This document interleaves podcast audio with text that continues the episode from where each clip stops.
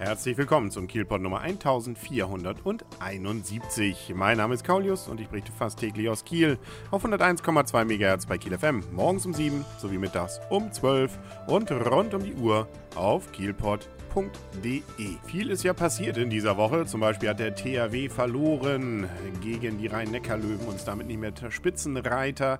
Und auch das Programm der Kieler Woche 2014 wurde bekannt gegeben. Aber unter anderem war auch ich im Theater. Normalerweise erzähle ich ja immer von den Premieren. Leider war eine zeitliche Kollision der Grund, dass ich das Stück Bluthochzeit erst jetzt sehen konnte. Und nun ja, fangen wir mit den Rahmendaten an. Das Ganze wird natürlich aufgeführt im Schauspielhaus Kiel, hatte Premiere am 4. April und läuft natürlich noch den Rest der Saison immer mal wieder und hat eine Dauer von einer Stunde 35 Minuten ohne Pause. Und das ist auch ganz gut so. Länger soll es denn dann auch nicht sein. Also kommen wir erstmal zu den positiven Dingen. Schauspielerisch ist das Ganze sehr, sehr gut besetzt. Insbesondere die Mutter des Bräutigams, Agnes Richter, spielt richtig klasse. Vielleicht sollte ich am Anfang erstmal nochmal kurz erwähnen, worum es überhaupt geht bei dem Stück. Es geht um Liebe. Äh, ja, also es geht um unglückliche Liebe und glückliche, naja, eigentlich um unglückliche Liebe. Äh, und es geht um, äh, ja, Blutrache, wenn es denn dann nicht so klappt mit der Liebe. Also wenn man so will, irgendwie so ein bisschen Romeo und Julia äh, ohne großartige Überraschung. Aber ich wollte ja eigentlich erstmal das Positive sagen. Hatte ich schon die große schauspielerische Leistung äh, erwähnt. Also alle eigentlich ziemlich gut dabei. Unter anderem auch die Braut Jessica Ohl, die ja, ja nun seit dieser Saison hier mit dabei ist.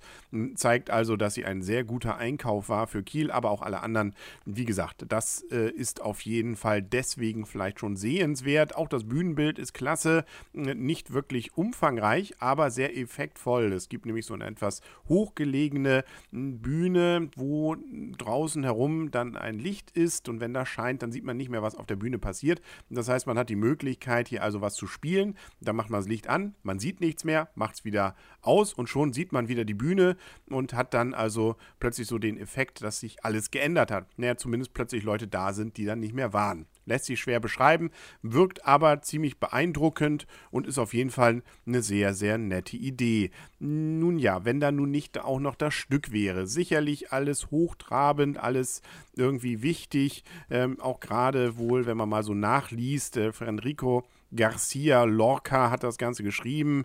Ähm, der stammt nämlich aus einem andalusischen Dorf und das merkt man hier auch. Ende des 19. Jahrhunderts geboren. Die Stück hat er wohl in den 30er Jahren geschrieben. Es geht um die, äh, ja, also aus heutiger Sicht vielleicht auch eher dann etwas seltsam wirkenden ländlichen Gegebenheiten mit Hochzeiten und dass es wichtig ist, dass man unberührt in die Hochzeitsnacht dann auch geht und auch die Bedeutung der Hochzeitsnacht.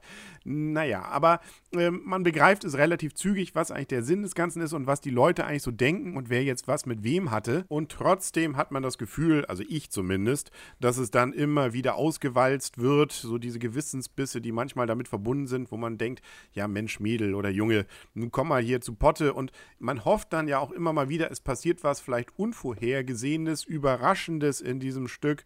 Äh, irgendjemand verhält sich mal nicht so, wie man es vermuten würde und wie es denn vielleicht auch, wenn man dann schon relativ zügig weiß, dass das Ganze auf irgendeine Katastrophe hinausläuft, auch diese Katastrophe vielleicht irgendwie entweder gar nicht oder anders eintritt. Hm, nee, also so gesehen war es doch, was ich ganz selten habe beim Schauspielhaus in Kiel, so, dass ich so nach der Hälfte des Stücks tatsächlich schon dieses Gefühl hatte mit, naja, jetzt könnte es auch mal langsam dem Ende entgegengehen.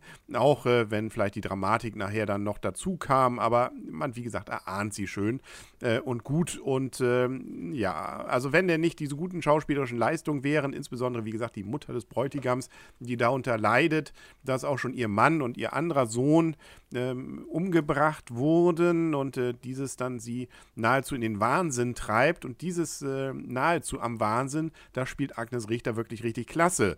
Ja, das hält einen schon durchaus bei der Stange, aber ansonsten ja, wie gesagt, ähm, da fehlt mir einfach hier und da das Überraschen, dieses Thema mit, ja, unglückliche Liebe und äh, man ist gezwungen und in, im Zwang sozusagen dieser, äh, dieser, dieser Gesamtumstände der Gesellschaft, dieser Zeit, hm, das hat man irgendwie doch schon öfter gesehen.